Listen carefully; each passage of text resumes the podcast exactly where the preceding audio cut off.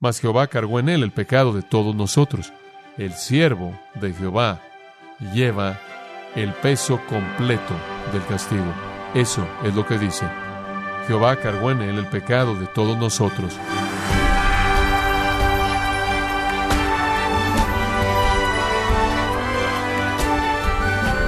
Gracias por acompañarnos el día de hoy en su programa Gracias a vosotros con el pastor John MacArthur.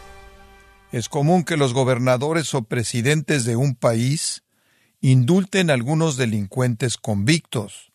Evidentemente es una acción de gracia inmerecida que beneficia al transgresor. Pero, ¿sabía usted, estimado oyente, que hay un perdón inmerecido que es aún más impactante que un indulto presidencial y que tiene implicación eterna? Hoy, el pastor John MacArthur, en la voz del pastor Luis Contreras, nos muestra el impactante perdón de un Dios justo al perdonar a transgresores injustos. En la serie El Evangelio según Dios, en gracia a vosotros. Hay un tiempo en el futuro cuando Israel verá a Jesucristo y dirá, bendito es el que viene en el nombre del Señor reconocerán a su Mesías. De eso habló Zacarías. Ahí es cuando ellos mirarán a aquel a quien traspasaron y llorarán por aquel como unigénito, y una fuente de limpieza se les abre. Esa es su salvación futura. Ahora, los profetas del Antiguo Testamento escribieron de esto, y escribieron no usando términos vagos. Vaya Ezequiel 36. Hay otros dos profetas que sobresalen, claro, profetas mayores junto con Isaías.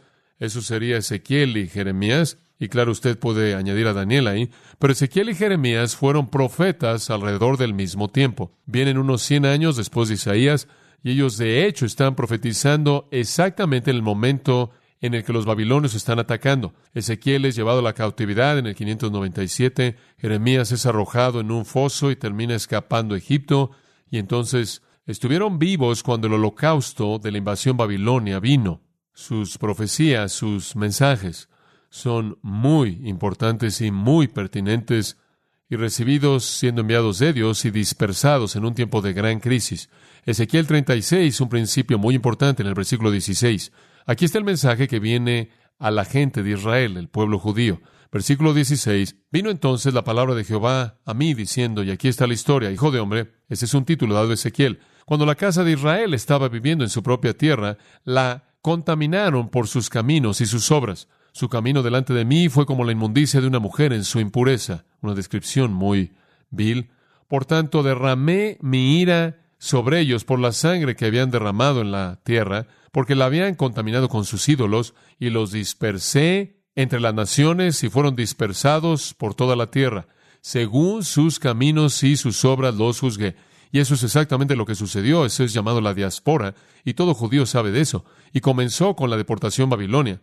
No obstante, versículo 20, cuando vinieron a las naciones a donde se fueron, cuando se dispersaron por todo el mundo, profanaron mi santo nombre. ¿Cómo hicieron eso? Porque fue dicho de ellos, este es el pueblo del Señor. Sin embargo, han salido de su tierra. ¿Qué está diciendo eso? Está diciendo esto. Cuando fueron dispersos por todo el mundo, profanaron mi santo nombre porque la gente dijo, ¿qué tipo de Dios tiene esta gente que ni siquiera puede mantenerlos en la tierra de ellos.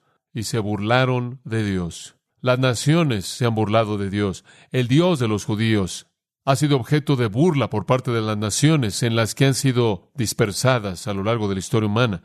Y entonces en el versículo 21 Dios dice, tuve preocupación por mi nombre santo, el cual la casa de Israel había profanado entre las naciones a donde fueron, judíos por todo el mundo luchando a lo largo de toda su historia, fue difícil hacer que las naciones aceptaran la grandeza y gloria y poder de su Dios. Él ni siquiera podía mantenerlos en su propia tierra. Y si usted le pregunta en el Medio Oriente en la actualidad, ¿quién tiene un Dios más poderoso, Islam o el judaísmo? ¿Qué cree usted que dirían?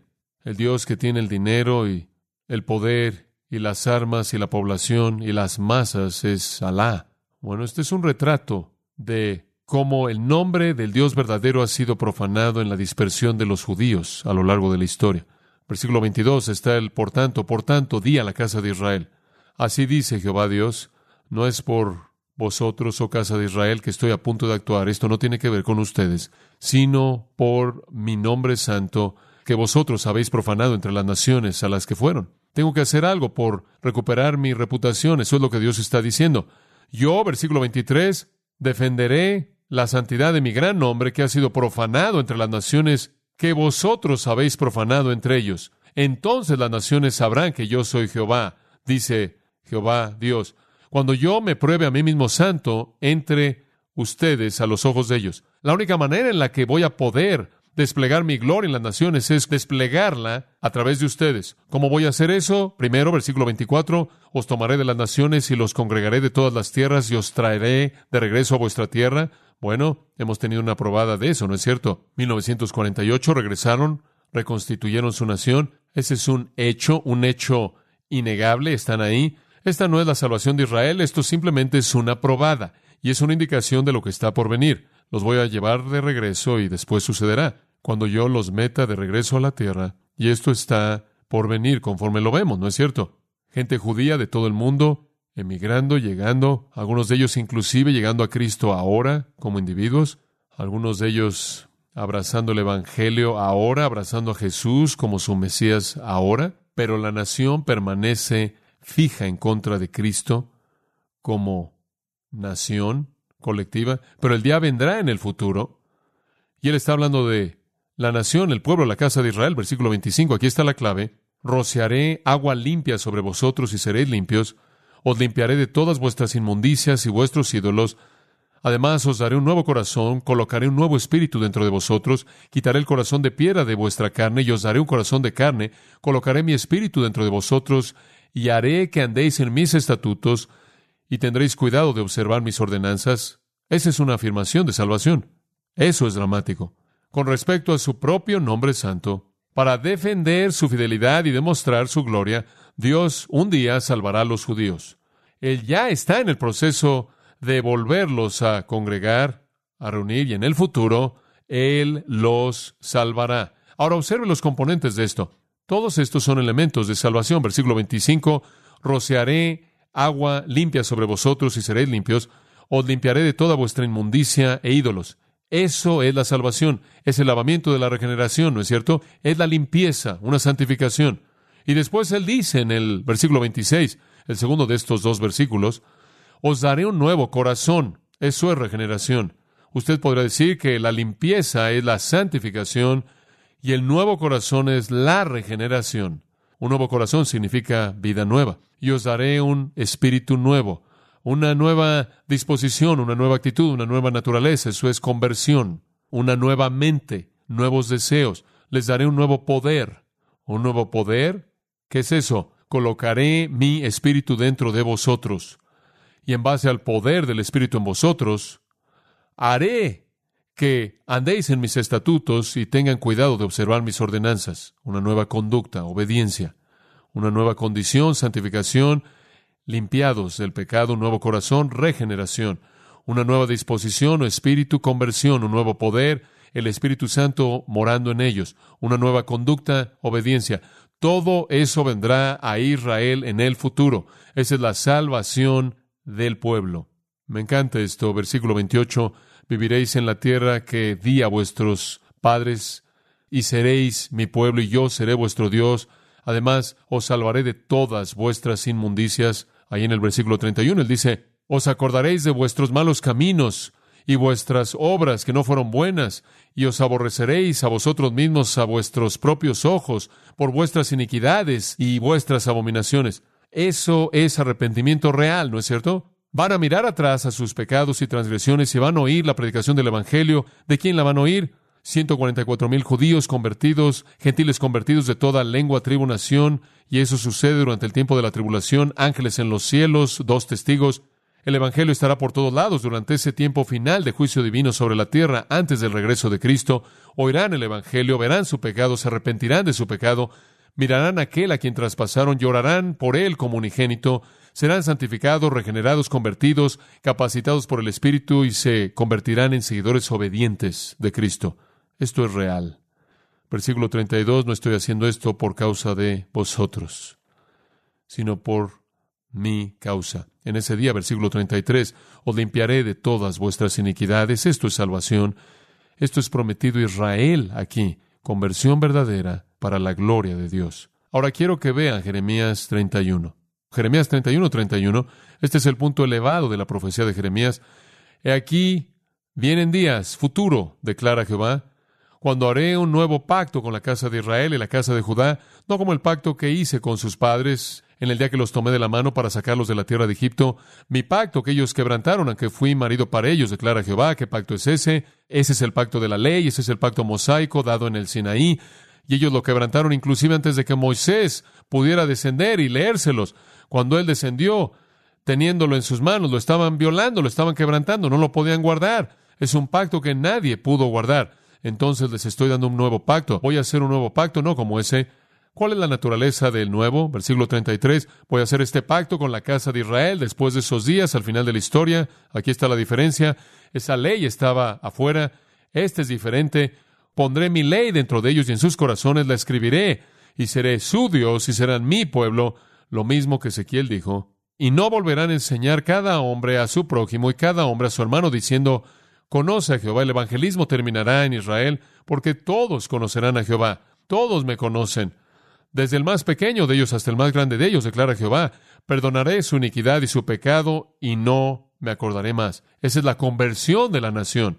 Los componentes son los mismos. Aquí hay perdón, regeneración, conversión, conocimiento verdadero, obediencia. Ellos creerán que ellos son pecadores miserables y creerán en el Señor Jesús como el único Salvador. Lo creerán colectivamente como nación. Eso en sí mismo es un testimonio de la soberanía de Dios en la salvación. La única manera en la que la gente se salva individualmente es por la obra soberana de Dios. La única manera en la que naciones se salvan, porque solo hay una nación a quien se le promete salvación en un momento, sería por un acto soberano de Dios, porque no todos los judíos individuales, como individuos, van a llegar a la misma conclusión por algún acto de libre albedrío personal en el mismo momento. Dios los salva. Y de manera maravillosa este nuevo pacto fue hecho con Israel, pero Israel rechazó a su Mesías. Y después de la muerte y resurrección de Cristo, el nuevo pacto fue abierto para abrazar a todo mundo, todo mundo. No me avergüenzo del Evangelio porque es poder de Dios para salvación al judío primeramente, cronológicamente, pero también al gentil. O Romanos 10, la salvación es para el judío gentil. Todo aquel que invocar el nombre del Señor será salvo. Entonces, el nuevo pacto ha sido ratificado en la muerte de Jesucristo y extendido más allá de Israel a la iglesia. No hubo iglesia cuando se les prometió a ellos, pero ahora que la iglesia ha venido, somos salvos de la misma manera por el mismo nuevo pacto.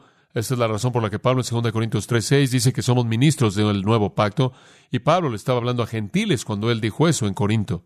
Y después de que entre la plenitud de los gentiles por el nuevo pacto, entonces viene la salvación de Israel. Versículo 31 habla de reconciliación. Versículo 31 dice, voy a hacer un nuevo pacto. Versículo 33 habla de regeneración. Voy a colocar mi ley en ellos. Voy a escribirla en sus corazones. Seré su Dios, serán mi pueblo, comunión. Habla de conocimiento, tendrán conocimiento verdadero, conocerán al Señor. Habla de perdón. Todos estos son componentes de la salvación. Muy bien, tienen el panorama. Ahora aterricemos, regresemos a Isaías 53. Cuando lleguen a este punto en el futuro, confesarán lo que está aquí en Isaías 53. Estas serán sus palabras. Y simplemente vayamos a nuestro texto, versículos 4 al 6. Mirarán atrás al Cristo a quien ellos traspasaron, van a revaluar la actitud, no creyeron. Versículo 1 dice, ¿quién ha creído nuestro anuncio? Unos cuantos. ¿Quién de hecho entendió la revelación del brazo del Señor, el poder de Dios en el Señor Jesucristo? Muy pocos. No nos impresionó su origen, era como un vástago, era como una raíz en tierra seca. No nos impresionó su vida, no tenía una forma de rey o majestad, nada acerca de él nos atrajo. Ciertamente no nos impresionó su muerte. Despreciado, abandonado por los hombres, varón de dolores, experimentado en quebranto, él era tan despreciable en su muerte que ni siquiera lo vimos fue menospreciado y pensamos de él como nada. Él era un nadie, eso fue lo que pensamos. Pero ahora todo ha cambiado. Ahora conocemos todas esas tristezas, todas esas tristezas fueron nuestras.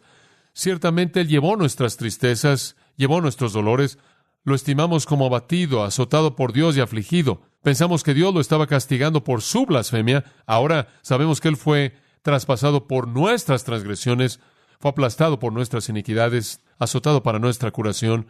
Una reversión completa de su valoración de Cristo. Ellos admiten su error horrible.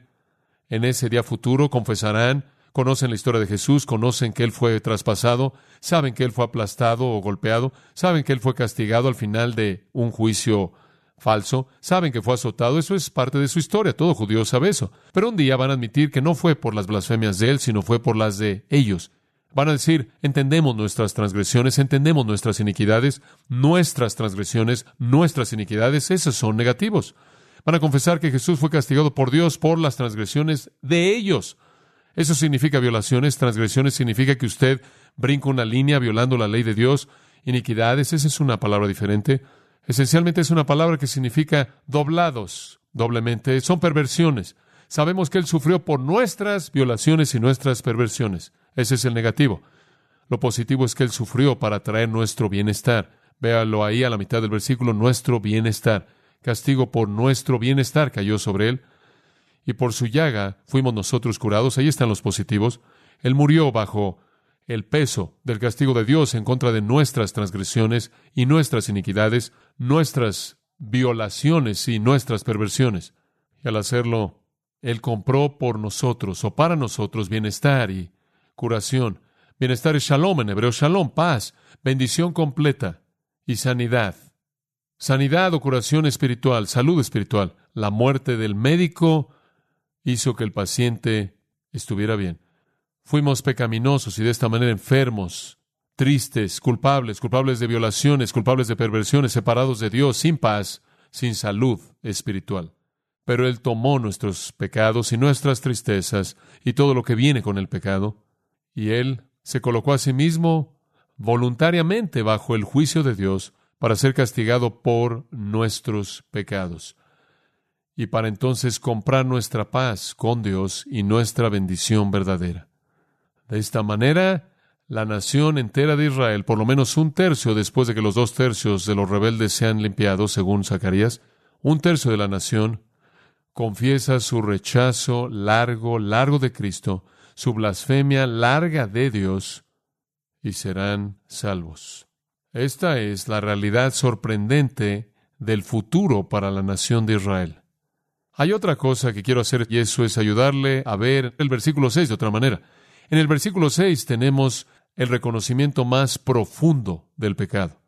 Ellos hablan de sus actitudes, ellos lo harán cuando digan, nosotros lo evaluamos mal a Él, lo estimamos o lo consideramos o pensamos de Él o lo consideramos. En otras palabras, nuestro pensamiento era corrupto. Estábamos mal en lo que pensamos acerca de Él. Hablan de conductas, esas son las transgresiones e iniquidades. Hablan de privaciones. Los pecadores reconocen esto. Carecen de bienestar, carecen de shalom, carecen de paz con Dios. No tenían, como Isaías 54 lo llama, pacto de paz, el cual no podía ser sacudido. Y también carecían de Salud espiritual, estaban enfermos. El capítulo 1 dice enfermo desde la cabeza hasta el pie, enfermos en pecado. Entonces entienden esos asuntos. Pensamiento corrupto, conducta corrupta y la ausencia de todo lo que es bueno, ellos saben eso, pero hay algo más que un pecador debe entender. Y no es simplemente un asunto de cómo pensamos actitudes, y no es nada más un asunto de lo que hacemos, y no es nada más un asunto de lo que carecemos. La confesión del pecado llega hasta la médula, es cuestión de quién somos. El problema está en nuestra naturaleza, y ahí es en donde entra el versículo 6. Está en nuestra naturaleza. Es más profundo de lo que la mayoría querría reconocer viendo esta sección. Esto es parte de la confesión que no solo ve las manifestaciones del pecado, sino la causa. Aquí está el problema. Todos nosotros nos descarriamos como ovejas, cada cual se apartó por su camino, y él dice, está en nuestra naturaleza. Las ovejas actúan como ovejas, las ovejas no actúan como nada más que ovejas. Estamos actuando de manera coherente con nuestra naturaleza. Y, de hecho, van a encontrar un paralelo en las ovejas. Las ovejas son torpes, indefensas, se desvían, no se agrupan como los gansos, no están en manadas como las vacas, no se quedan juntas, entonces son una buena analogía. Tienen la tendencia de desviarse de la seguridad y la provisión y se desvían no en un grupo, sino por sí mismas. Cada cual va por su camino. Ellas siguen ese impulso interno que las hace que se desvíen de todo lo que es seguro y útil. Nuestro problema es profundo en nuestra naturaleza. Somos como ovejas, indefensos, torpes, nos desviamos. ¿Se acuerda de Mateo 9:36? Jesús vio a Israel y él dijo, son como ovejas sin qué, sin pastor. Simplemente están viviendo como quieren, siguiendo su propio camino pecaminoso que su naturaleza dicta. Siguen la intuición de su naturaleza caída miserable. Eso es lo que los pecadores hacen. Eso es lo que los pecadores hacen. Digo, ¿cuántas opciones tienen los pecadores? ¿Cuántas tiene usted? No hay fin a las opciones. Usted puede seguir su propio camino. Y sin Jesucristo usted lo va a hacer. Usted va a seguir el camino del pecado que usted escoge. Usted va a seguir su propio camino como la oveja. O van a haber otros que van a ir por su camino, entonces eventualmente va a chocar con ellos. Pero todo es muy personal y muy independiente. Así es como las ovejas funcionan. Y esto es parte de una confesión verdadera. Este es un arrepentimiento genuino que reconoce que las evidencias del pecado emanan de una naturaleza de pecado. Tomando toda esa culpabilidad y todo ese castigo justo y, por así decirlo, morir no solo por lo que hemos hecho, sino por lo que somos. Jesús lleva el peso completo de nuestra pecaminosidad sobre sí mismo, en el sentido de que Él toma el castigo de Dios. Eso es lo que el versículo dice al final. Mas Jehová cargó en Él el pecado de todos nosotros, nuestros actos malos, nuestros pensamientos malos, nuestras privaciones malas y nuestra naturaleza mala. Por todo eso, por todo eso, el siervo de Jehová lleva el peso completo del castigo. Eso es lo que dice. Jehová cargó en él el pecado de todos nosotros. Jehová Dios mismo escogió al Cordero sacrificial, al siervo, el Mesías, el Cordero sacrificial.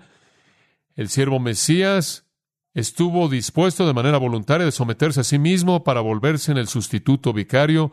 Dios causó entonces que él llevara toda la culpabilidad que nos pertenecía y llevar a la furia completa de la ira divina. Cinco maneras diferentes en esos versículos. En cinco maneras diferentes habla de la provisión vicaria sustitutiva de Jesucristo muriendo en nuestro lugar. Este es el corazón del Evangelio. Ahora simplemente un comentario al margen. No fue el pecado que lo mató, fue Dios quien lo mató. No fue el pecado. Él no tuvo pecado alguno. Él no tuvo pecado, fue santo, sin mancha, apartado del pecado.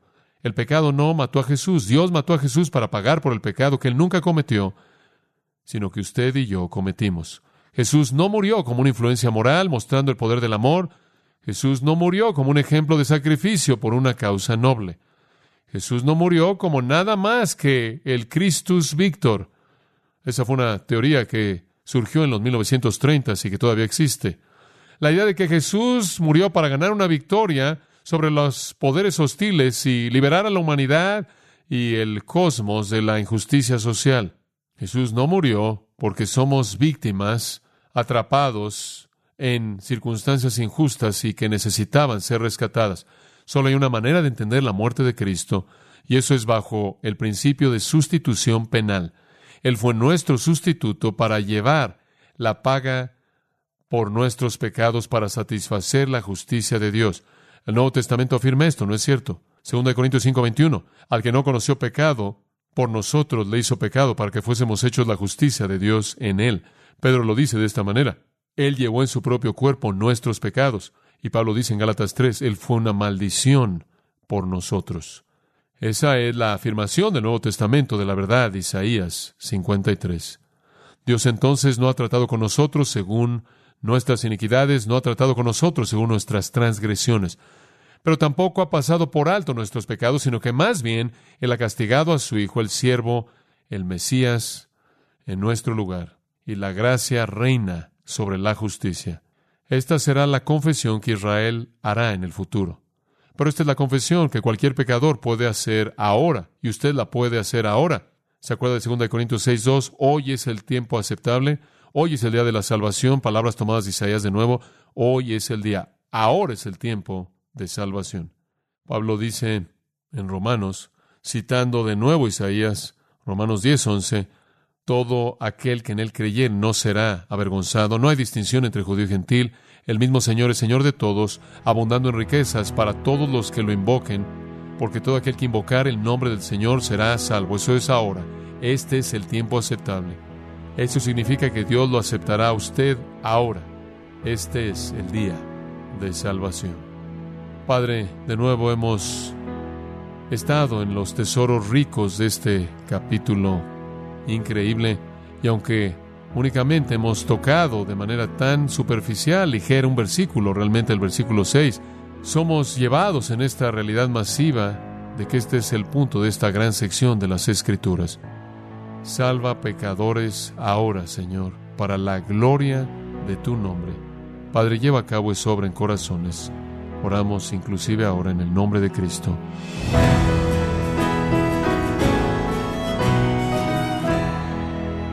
John MacArthur nos recordó que la obra redentora de Jesucristo no es solo un tema del Nuevo Testamento, sino que también está entretejido en las páginas del Antiguo Testamento. Esto es parte de la serie titulada El Evangelio según Dios, aquí en gracia a vosotros. Estimado oyente, quiero recomendarle el libro El Evangelio según Jesucristo, donde John MacArthur nos explica detalladamente que Jesús siempre mantuvo la realidad de su señorío como algo prioritario en su ministerio. Adquiéralo en la página gracia.org o en su librería cristiana más cercana.